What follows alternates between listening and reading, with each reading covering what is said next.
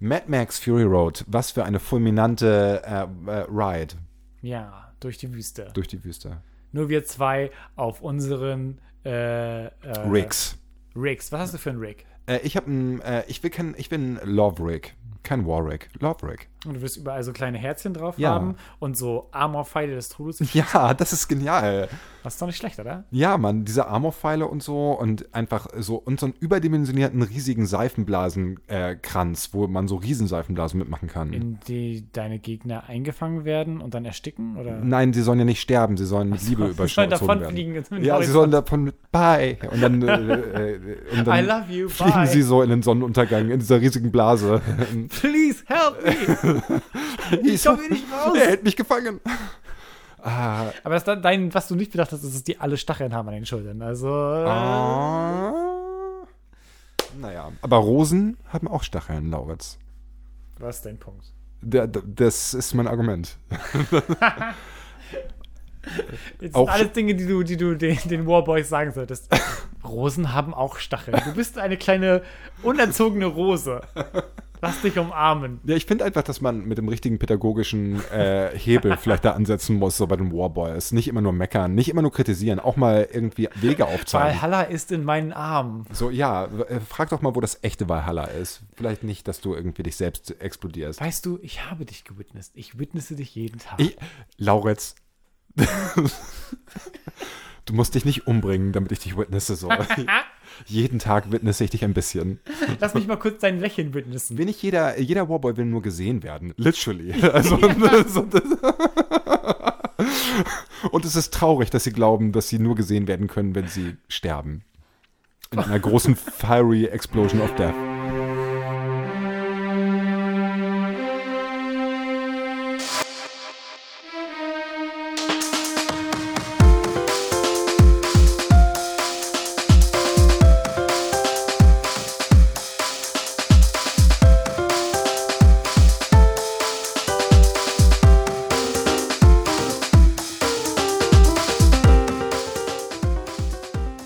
Herzlich willkommen zu Space Baby, dem Podcast über alternative Zukünfte. Mein Name ist Lauritz. Und ich bin Alex. Space Baby ist ein Podcast über alternative Zukünfte, aber eigentlich war es auch eins über ferne Zukünfte, die wir lange schon eingeholt haben.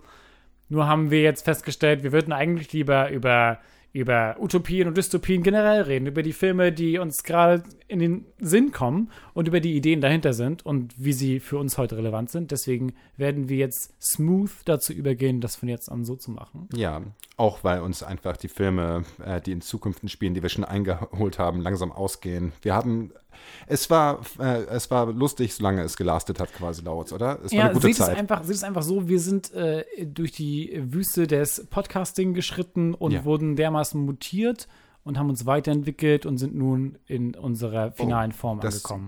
ja, das ist die, würdest du sagen, das ist schon das Ende unserer Evolution? Oh nein, nicht wir, doch. Wir werden früher oder später. äh, ähm, hm, was ist denn das witzigste Thema dafür? Hm, ein Sex-Podcast. Ja, das stimmt. Das ist eigentlich, äh, wo unser ganzes äh, professionelles Podcastleben darauf hinausläuft. So würde ich auch dir sofort zustimmen. Richtig. Äh, aber fürs Erste die Zwischenstufe der nächsten Evolutionsstufe und zwar äh, gesellschaftliche Themen, die wir jetzt auch mit einfach aufnehmen, aber in a cool way. Dieses Mal Mad Max Fury Road von George Miller aus dem Jahre 2015. Und hier kommt der Trailer.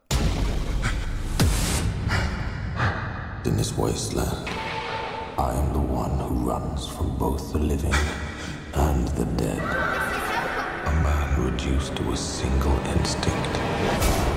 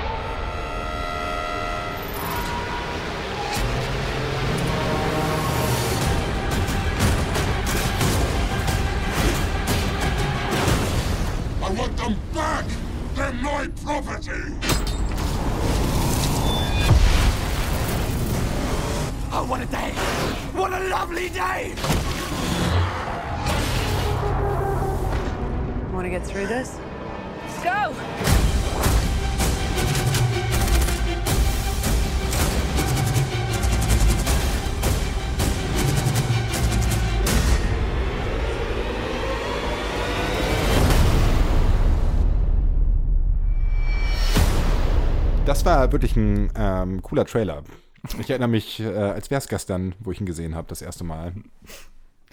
Äh, ja, äh, ich liebe diesen Film. Ich finde ihn so unterhaltsam jedes Mal wieder. Okay.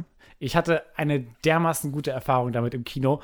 Äh, es ist schon fast ein Klischee geworden, aber ich, äh, äh, die erste Hälfte des Films ist ja nur quasi eine riesige Chase-Scene. Chase-Scene, riesige Verfolgungsjagd.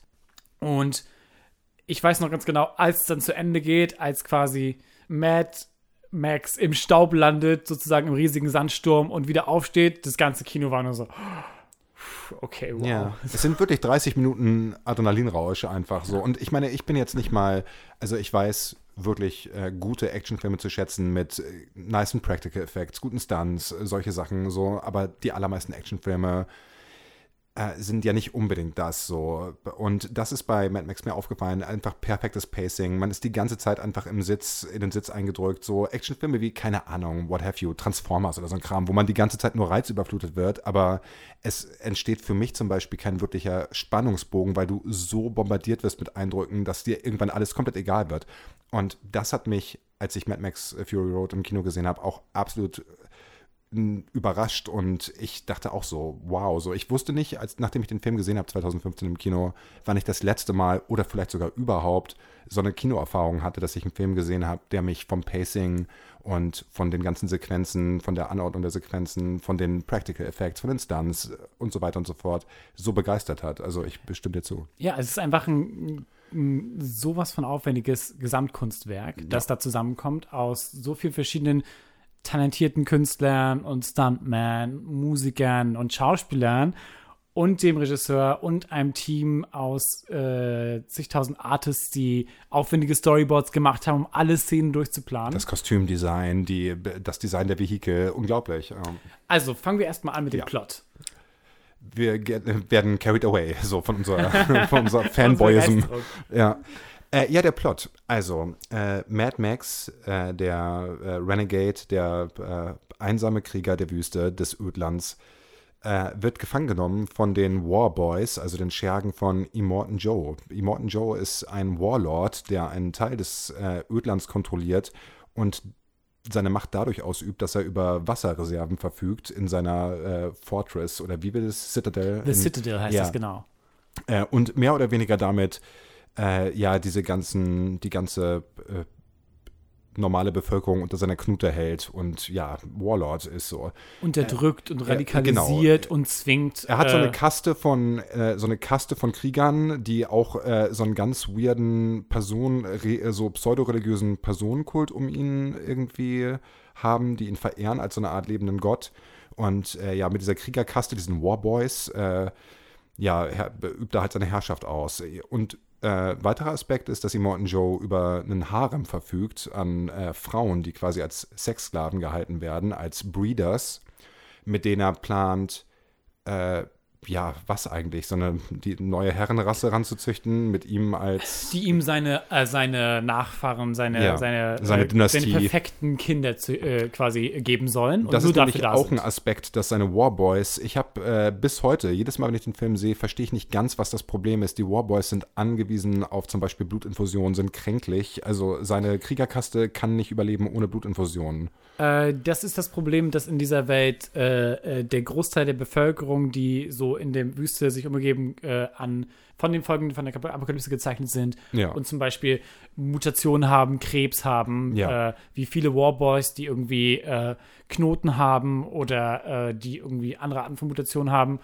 und äh, im Grunde soll gesagt werden, die Welt ist verstrahlt und es gibt ganz wenig Menschen, die noch quasi gesund sind. So Okay. wie Max zum Beispiel, der durch die Welt gewandert ist. Oder Furiosa. Und Furiosa und die, die Breeders eben, die Ja. Scheinbar entweder in Bunkern gehalten wurden ihr Leben lang oder Nachfahren sind von Leuten, die der Strahlung entkommen konnten. Das wird nicht ganz aufgeklärt. Es wird eher quasi so gesagt, dass sie dafür deswegen so Ja. gefangen gehalten werden, verfolgt werden, weil sie so die Ausnahme sind, Leute, die noch gesund sind. Ja, also es wird schon so ein Gegensatz hergestellt, grundsätzlich zwischen kränkelnd und so wicked, einfach grotesk und äh, krank, aus, mit Auswucherung übersät auf der einen Seite und dann dieses pristine, gesunde, reine auf der anderen Seite. So. Und äh, ja, der Plot ist dann, dass äh, Furiosa, eine der ja so ähm, Lieutenants von Immortan Joe, äh, Rogue geht und mit einem äh, Konvoi, den sie eigentlich, äh, sie soll irgendwelche Besorgungen machen in einer äh, benachbarten nach Stadt. Gastown, Genau, sie soll, sie Sprit soll abholen. neuen Sprit holen und äh, was sie dann aber macht, ist, dass sie den Harem befreit äh, von Immortan Joe und mit den Frauen durchbrennt, um letzten Endes ins grüne Land, in Greenland zu fahren, wo anscheinend soweit, das ist bekannt, eine Enklave von Frauen lebt oder Richtig, viele der Leute, die in der Zitadelle heute leben, sind äh, äh, als Kinder gestohlen worden, sozusagen aus ihren vielen verschiedenen Clans. Und Furiosa gehörte einem Clan aus nur, der von Frauen beherrscht wurde, an. Ja. Und äh, erinnert sich noch daran, dass als Kind das alles grün war und dass da die Leute alles geteilt haben und in relativem Frieden leben konnten und nicht hungern mussten und Wasser genug hatten und schwärmt seitdem davon und hat das quasi als Ziel genommen, um die Breeders, die Frauen, die in dem Harem gezwungen waren, zu motivieren und denen ein Ziel zu geben. Und zwar, wir können ausbrechen, wir können irgendwo unsere eigene Community gründen Ja. in diesem Green Place. Nur begeben sie sich auf diese Expedition und werden verfolgt von verschiedenen Arten von Gefahren aus, der, aus dem Wasteland, unter anderem von einigen Alliierten von äh, Immortan Immortan Joe. Joe. Ja. Aber lösen letzten Endes feststellen, dass der Green Place bereits äh, ruiniert wurde durch die Zerstörung der Welt, Ja. durch äh, Umwelt- Versalzung, Umweltverschmutzung in den letzten Jahren und dass äh, auch der verloren ist. Und dann sind sie kurz davor zu sagen, die versuchen, die große Salzwüste zu überqueren. Und obwohl unklar ist, was dahinter ist, ob überhaupt irgendwas dahinter ist. Mhm. Aber ähm, Ich glaube, es ist implied, dass das die evaporisierten Weltmeere, sind, also dass das der, dass es irgendein Weltmeer ist. genau. Weil sie sagen so, ey, wenn du 160 Tage in die Richtung fährst, ist da immer noch nichts als Salz und Aber auf dem Weg dorthin äh, haben sie unter anderem äh, Max aufgegriffen, beziehungsweise wurden gezwungen, mit ihm erst einen unfreiwilligen Pakt einzugehen, um gemeinsam zu überleben, äh, weil Max erst ans Bug eines äh, Warboy-Autos gebunden wurde, sich dann befreien konnte und dann letzten Endes sich wiederfand in der Gesellschaft von äh, Furiosa und ihrer, ihrer Gruppe von Flüchtigen, äh, gemeinsam mit außerdem einem Warboy namens Nax. Äh, und diese Truppe aus verschiedenen hat dann beschlossen, als sie angekommen sind beim Green Place, okay, wir haben keine andere Wahl, als umzudrehen und zu versuchen, die Zitadelle zu erobern. Wenn wir rechtzeitig wieder zurück sind, bevor unsere Verfolger uns alle finden können, Ja.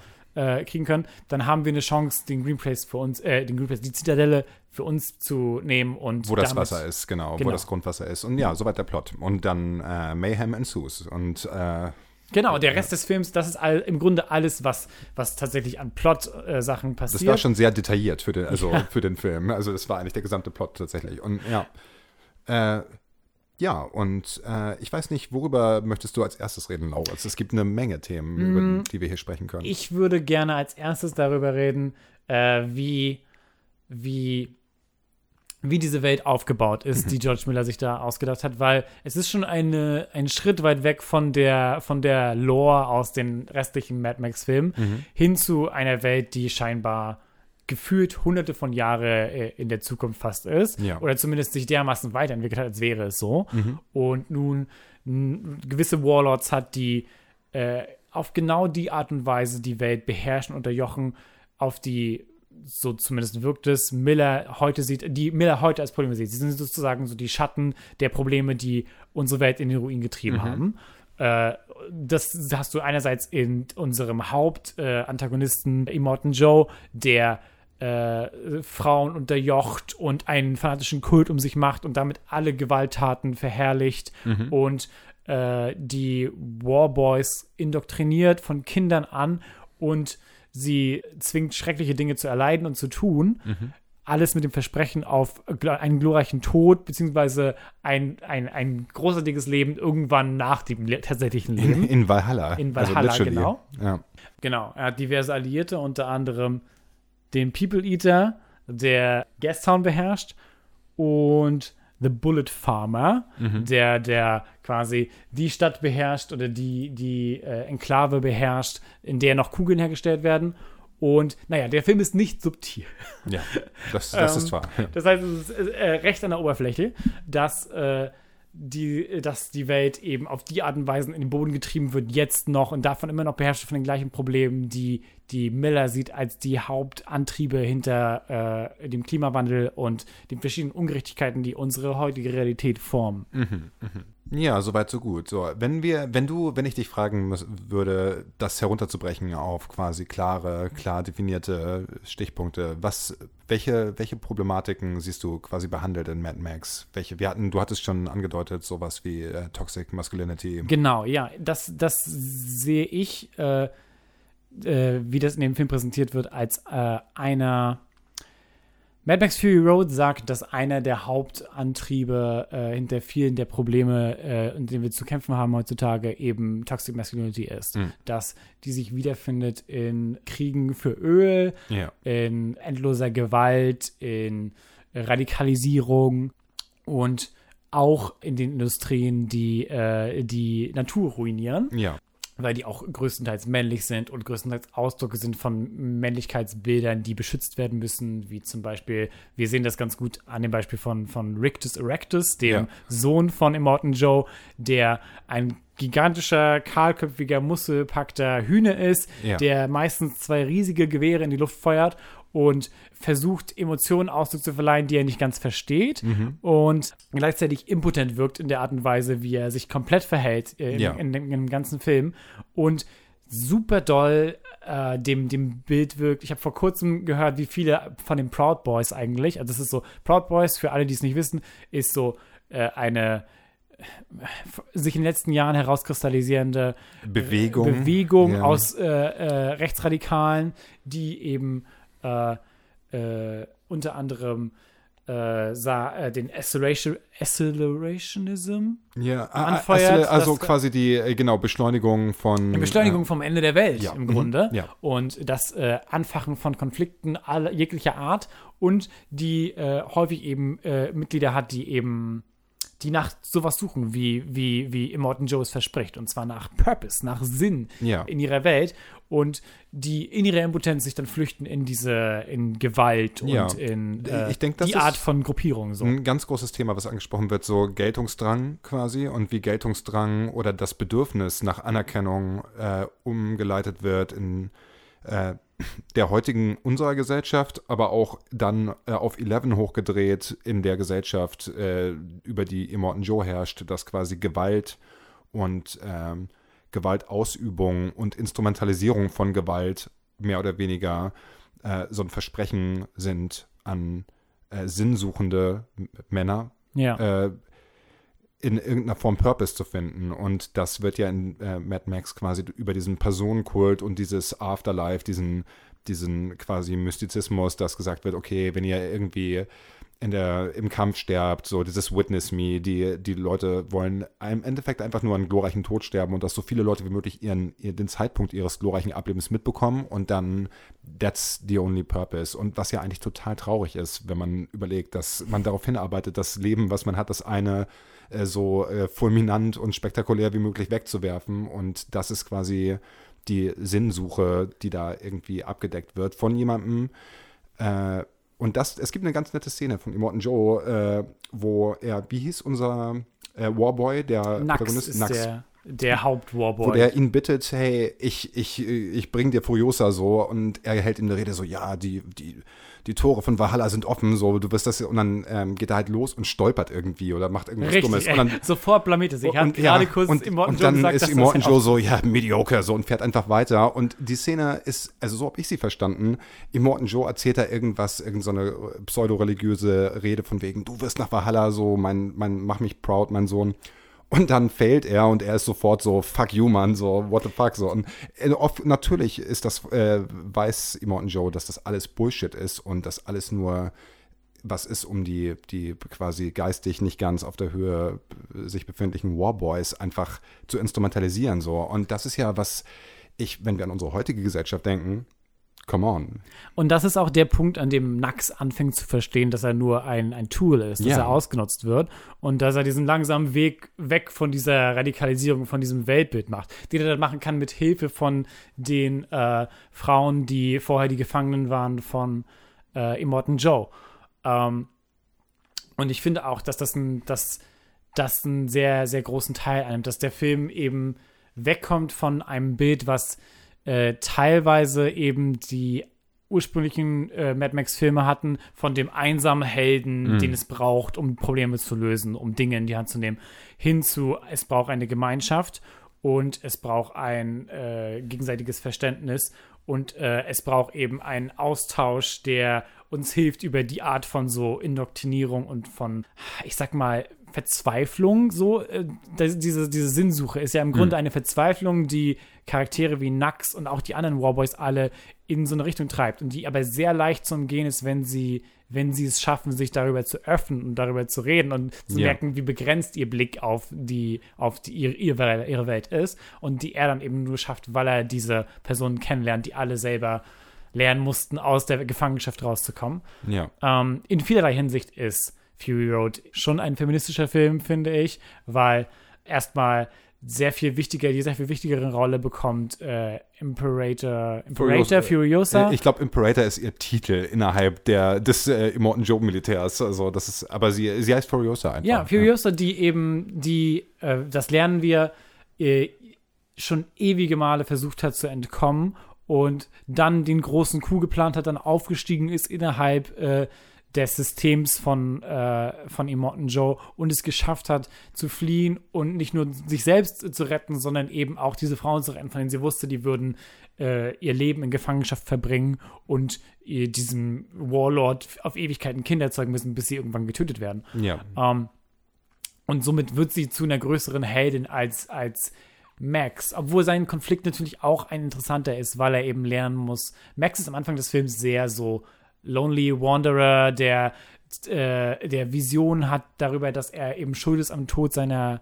Er ist eigentlich am Anfang des Films ein ziemlich äh, klischeebehafteter Archetypus von einem Male-Anti-Helden. Ja, also, Äh, und ich würde so, ich würde, ich habe das so verstanden, den, ich verstehe den Film so, dass das auch absolut gewollt ist, dass wir quasi eigentlich so diesen komplett ham-fisted Male Hero haben, wie wir ihn kennen, der geschunden ist durch seine Vergangenheit, durch Flashbacks so und äh, im Endeffekt nur so ein abgeklärter ja, Renegade ist, der nur im Endeffekt sich um seine eigenen, um seine eigene Haut kümmert und keinerlei Empathie hat oder Ja, Oder ich Verständnis für ich sehe andere. so, dass das quasi, dass wir sehen können, dass du Nax, Furiosa und Max äh, alle auf, auf einem Bezug einer Sache betrachten kannst, und zwar Sinnsuche, so. Mhm. Ja. Weil während äh, Nax eine Sache gefunden hat, für die er sein Leben geben will, aber es ist komplett die falsche und er würde sein Leben wegwerfen für einen äh, Warlord. Ja. Und äh, Max es komplett aufgegeben hat, hat Furiosa verstanden, dass das Wichtige oder die einzige richtige Art,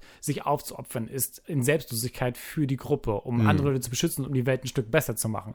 Und im Grunde, ob, ob sie es will oder nicht, aber sie, sie, sie schafft es, äh, der, den anderen Leuten in ihrer Umgebung zu zeigen, dass das die einzige Art ist, äh, wirklich sich aufzuopfern, was sinnvoll ist. Und dass es auch eine sinnvolle Sache ist. Äh, ja, ich denke, da bist du spot on, dass es einfach darum geht, äh, Agency zu übernehmen. Und äh, ja, wir können ja vielleicht, wenn wir noch ein bisschen Zeit übrig haben, weil du gerade auch diesen feministischen Aspekt nochmal angesprochen hattest, dass wir vielleicht da einfach nochmal fünf Minuten drüber reden. Einfach, was wir davon halten, wir beide vielleicht. Die feministischen äh, Nachrichten, die der Film hat, sind ja sowas wie äh, Frauen als quasi passive Possessions von Männern, als von Männern dominierte äh, Besitztümer Richtig. mehr oder weniger, Ja. dass äh, das mehr oder weniger angegriffen und thematisiert wird.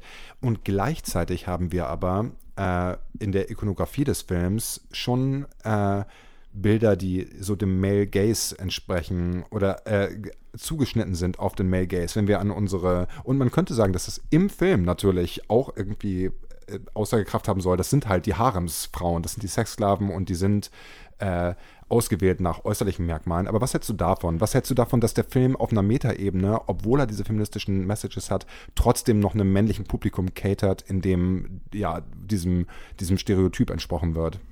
Ja, Aber, es ja. stellt sich natürlich die Frage, warum im Jahr 2300 oder wann das sein soll, Ja. alle Frauen dem männlich, also dem, dem männlichen Schönheitsbild von Exakt. 2015 entsprechen Und müssen. deswegen würde ich halt äh, schon auch äh, dieses Argument, dieser, also dieser Erklärungsversuch, dass das im Film so eine Kritik ist, dass der, dass der Film das bewusst macht als Kritik. äh, das hält oh, nicht wirklich. Das hält nicht wirklich. Ich meine, alle in diesem Film, der Film spielt äh, mit diesen, äh, mit grotesken Körpern. Wir haben quasi diese komplett missgebildete Ödland-Mutanten, die irgendwie kränklich aussehen. Immortan Joe selber sieht nicht unbedingt aus, als wäre er bei bester Gesundheit. Alles sieht sickly, kränklich aus.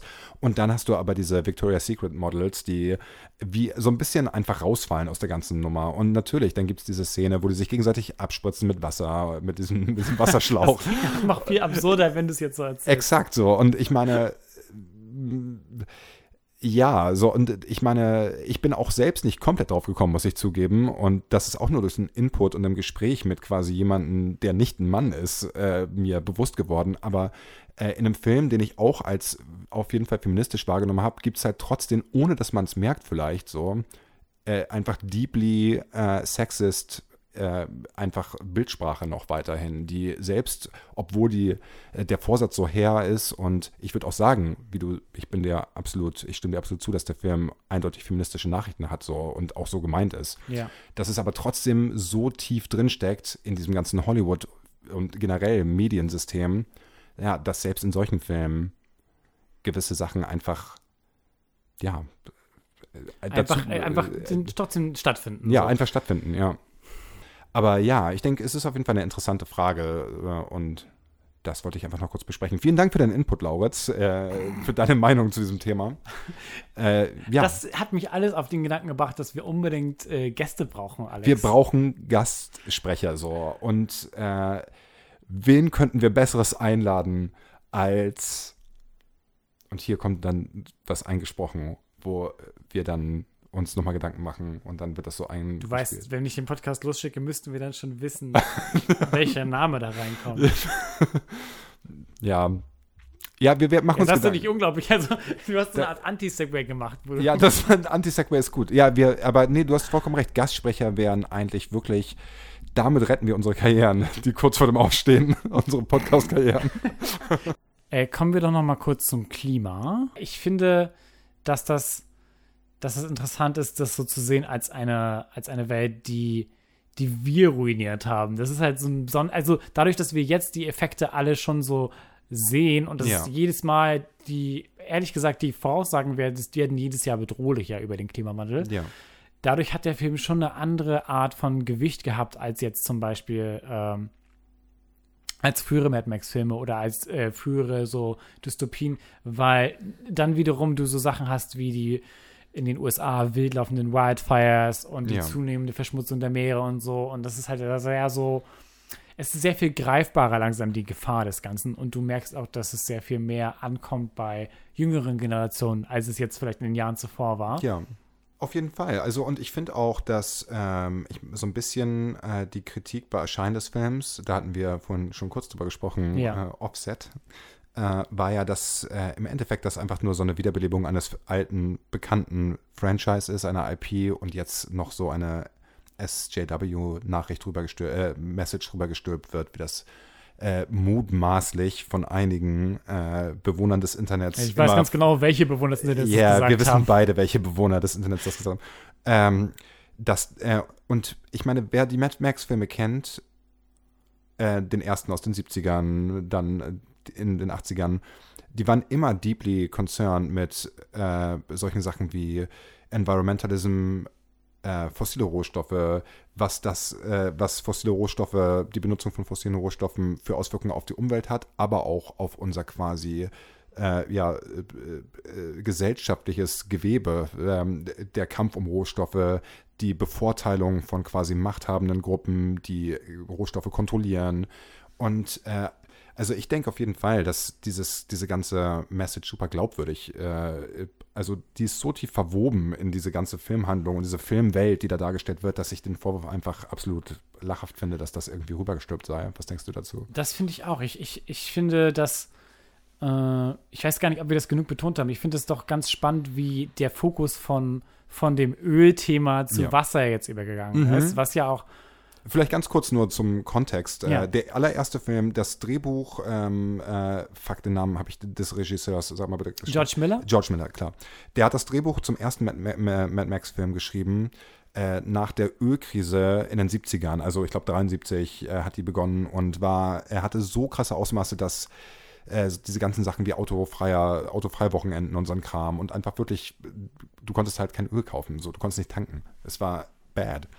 Und vor dem Hintergrund dieser Eindrücke hat er das Drehbuch für den ersten Mad Max geschrieben. Also das war mehr oder weniger die Initialzündung für dieses Franchise so. Und ähm, ich denke, das ist, was du jetzt angesprochen hast, die natürliche, ist die natürliche Evolution von fossilen Brennstoffen und dann geht es aber um die Lebensgrundlage. Richtig, dann geht es Wasser. um das sehr viel, meiner Meinung nach, sehr viel bedrohlichere, äh, äh, den, äh, klar, Sprit hat, hat eine gewisse Bedeutung, in, vor allem in der Gesellschaft, die wir darauf ausgerichtet haben. Ja. Aber äh, die, die, der Fokus auf Wasser wiederum macht es doch um einiges noch erstmal bedrängender, weil wir wissen, wie, wie gefährlich das sein könnte, dass wir im nächsten, im nächsten Jahrhundert äh, Kriege haben, jetzt schon Kriege haben, die davon Äh, von jetzt, Wasser jetzt als Ressource beeinflusst sind. Wasser Und wird Leuten das, vorenthalten, jetzt ja, schon. es wird noch zu einem größeren Thema werden. Und ähm, auch wie es äh, ideologisiert wird, natürlich jetzt schon und in dem Film auch, wie Morton diese äh, Predigt hält am Anfang des Films darüber, dass man aufpassen muss, dass man nicht zu abhängig wird von Wasser. Einer der Punkte, wo eben klar gemacht wird, dass das ein Ausdruck eines Wirtschaftssystems ist, das dir grundlegende menschliche Bedürfnisse aberkennen will, Ja, mhm. um äh, daraus Profit zu schaffen und um dich äh, hörig zu machen. Ja, ja, exakt, ja. Und diese Entwicklung haben wir auf jeden Fall, ich meine, wir müssen jetzt hier äh, nicht zu weit au- ausholen, aber ob Wasser ein Grundrecht ist oder nicht, wurde ja auch schon in der Wirtschaft besprochen von äh, Mitgliedern. Nestle. ja, okay, ich dachte, wir, wir wollen uns hier keinen keinen Darknet-Killer irgendwie auf den Hals setzen lassen, aber okay, ja, es war Nestle. äh, und Kann man wie Nestle. naja, und äh, das sind auf jeden Fall Themen, mit denen wir uns jetzt schon und das greift so herrlich ineinander mit Who Killed the World, Not Me und äh, ich bin nicht schuld daran, dass irgendwelche Konzerne äh, irgendwelchen Drittweltländern, Bewohnern von Drittweltländern Wasser irgendwie vorenthalten und das abbauen, um es quasi bei uns zu verkaufen. Aber wir sind alle Akteure in der Demokratie. Wir hätten quasi, wir haben Stimmen. Richtig. Und das ist auch einer der Punkte, auf die ich gleich noch näher eingehen werde. Wenn man jetzt nichts tut, dann ist man mitschuldig. Und dann Ja. sind wir alle mitschuldig. Ja, äh, ich auf jeden Fall. Und äh, ich denke, darüber muss man sich immer im Klaren sein, dass die bloße äh, Tatsache, dass man existiert in der ersten Welt, die Nutznießer ist von einfach abgefuckten, jahrhundertealten, so Post, also aus dem Kolonialismus resultierenden Post- Verhältnissen. Beziehungsweise immer noch koloniale Ja, Verhältnisse. also wa- weiterhin, so ist Ja. äh, aber ich meine, diese, dieser gesamte Wohlstand ist quasi auf dem Rücken von Leuten gebaut und das ist einfach was, was man. Wir sind jetzt echt weit in Lefty Area wieder abge, abgesch, äh, aber, äh, Come to the red side, follow me, comrade. bitte hier die äh, russische Nationalhymne. Die, die ist lauter sowjetische. geworden. Die ist mittlerweile unüberhörbar. Die ist, steigt immer an bei uns ab Minute 1 Mhm. und wird irgendwann so laut, dass nur so diese, ähm, diese äh, Low-Quality MP3-Variante ist. äh, wir machen eine kurze Pause. ja, in, und, Intermission. und Intermission. und äh, kommen gleich wieder mit ein paar Updates zu unserer Welt. Ein paar Hot Takes. Willkommen zurück. Willkommen wieder da. zurück. Wir sind wieder da bei Space Baby. Nach all diesem Gerede von der Welt, die zu Ende geht und wir sind schuld und du bist schuld, lieber Hörerin, denkst du sicherlich, ach, hätte ich bloß abgeschaltet. Aber nicht verzagen. Äh, wir haben uns gefragt, okay, was kann man denn machen? Wenn man da auf, auf Google hüpft oder auf die Suchmaschine seiner Wahl, dann sind die ersten zehn Ergebnisse, Weniger nicht- Fleisch essen. ja genau, nicht hilfreich so. Nicht das Wasser laufen lassen. Ähm, und wir haben uns genau die gleiche Frage gestellt. Okay, was kann man denn tatsächlich machen, um, um Veränderungen in einem Maße zu, hervorzubringen, dass sie auch wirklich was ne, Ja, ja, dass sie nachhaltige so. Ja. Änderungen äh, bewirken. Denn eines der Hauptprobleme an, an solchen so Lösungen wie du musst einfach kein Fleisch mehr essen oder sowas oder du musst deinen Stromanbieter wechseln, Ja. ist nicht, dass das nicht sinnvoll ist. Ich, das will ich nicht so sagen. Ich finde das gut, wenn man über sowas nachdenkt, aber das Problem ist ein bisschen, das zieht daran vorbei, welche, welche so Gruppierungen in dieser Welt den größten Effekt haben auf das Klima. Und das Ja. sind nachgewiesenermaßen gigantische Unternehmen und vor allem äh, die äh, Ölindustrie Ja, und die, die alten Ressourcen sozusagen. ja. Ähm, denn die äh, produzieren 70 Prozent der CO2-Ausstöße und sind außerdem für viele andere Effekte meine, von Verschmutzung Die, verantwortlich. und, die, und die restlichen 30 Prozent sind ja auch nicht äh, Einzelhaushalte quasi oder Konsumverhalten. Ich, da, da wird sicherlich noch eine Aufschlüsselung sein von anderen Sachen, die, also zum Beispiel, was weiß ich, Dienstleistungssektor, Stromverbrauch von dem, ähnliche Sachen. Und also, ich, ja, ich weiß nicht, ob sich viele dessen bewusst sind, aber die ganze Idee von dem persönlichen Fußabdruck, auf den du achten musst, den persönlichen CO2-Abdruck, ist gestartet worden als PR-Kampagne von BP. So, ja, das ist, British Petrol, dem sympathischen Erdöllieferanten.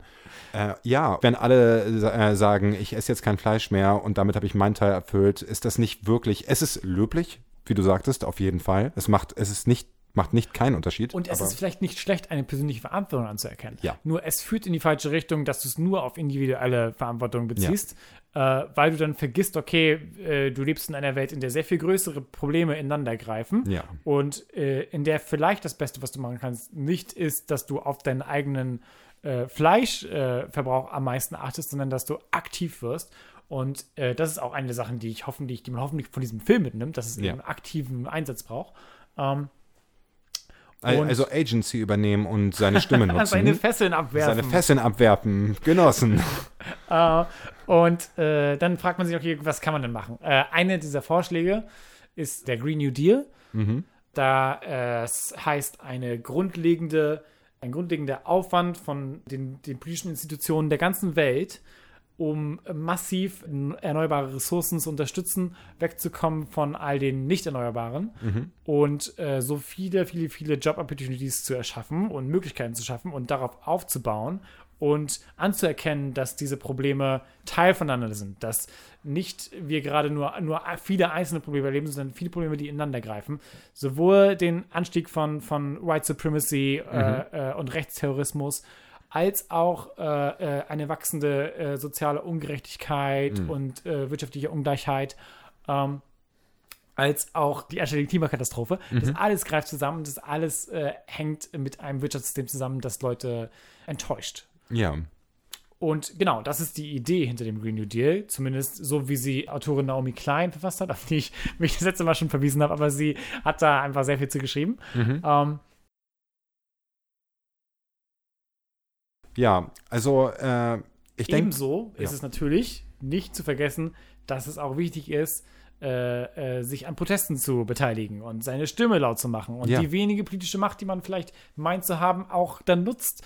So, weil ja, und die ist äh, ja äh, rein äh, objektiv gar nicht wenig. Also wenn quasi alle Leute von ihrer Stimme Gebrauch machen, jetzt in unserer Gesellschaftsform, in unserer Demokratie, die wir in Deutschland haben, wäre es möglich, Änderungen herbeizuführen, wenn für die richtige Partei gestimmt würde oder ab, Parteien abgestraft würden, die sich nicht ausreichend oder hinreichend kümmern um diese Fragen. richtig, und es braucht nur Willen, da aktiv äh, zu stören. Ja, Also aktiv die, die Gesellschaft zu hinterfragen, zu stören und äh, zivilen Ungehorsam einzuwenden zum Beispiel, um zu sagen, man streikt, man verweigert die Arbeit, Ja. man macht aktiv Dinge, um zu sagen, wir akzeptieren nicht, dass das so sein muss, wie es ist. ja. Ja, und das, das, ist, das ist das Beste, was ich mitgeben kann.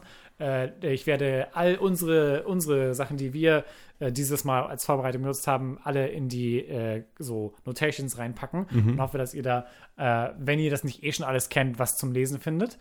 Ähm, um es nochmal auf einen Punkt zu bringen. Ja, Ich finde, das ist vielleicht ein bisschen sch- verschwurbelte Gedanken gewesen teilweise. das ist vollkommen okay, Lauritz. Ah. Take your time.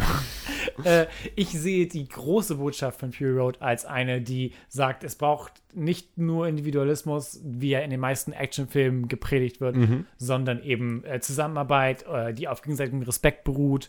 Und äh, nur das quasi, nur das kann die wahre so Aufopferung sein, Ja. wenn du wirklich äh, selbstlos für andere dich einsetzt und für eine bessere Welt. Und deswegen muss quasi die Arbeit aktiv sein, sie muss feministisch sein und sie muss sozialistisch sein.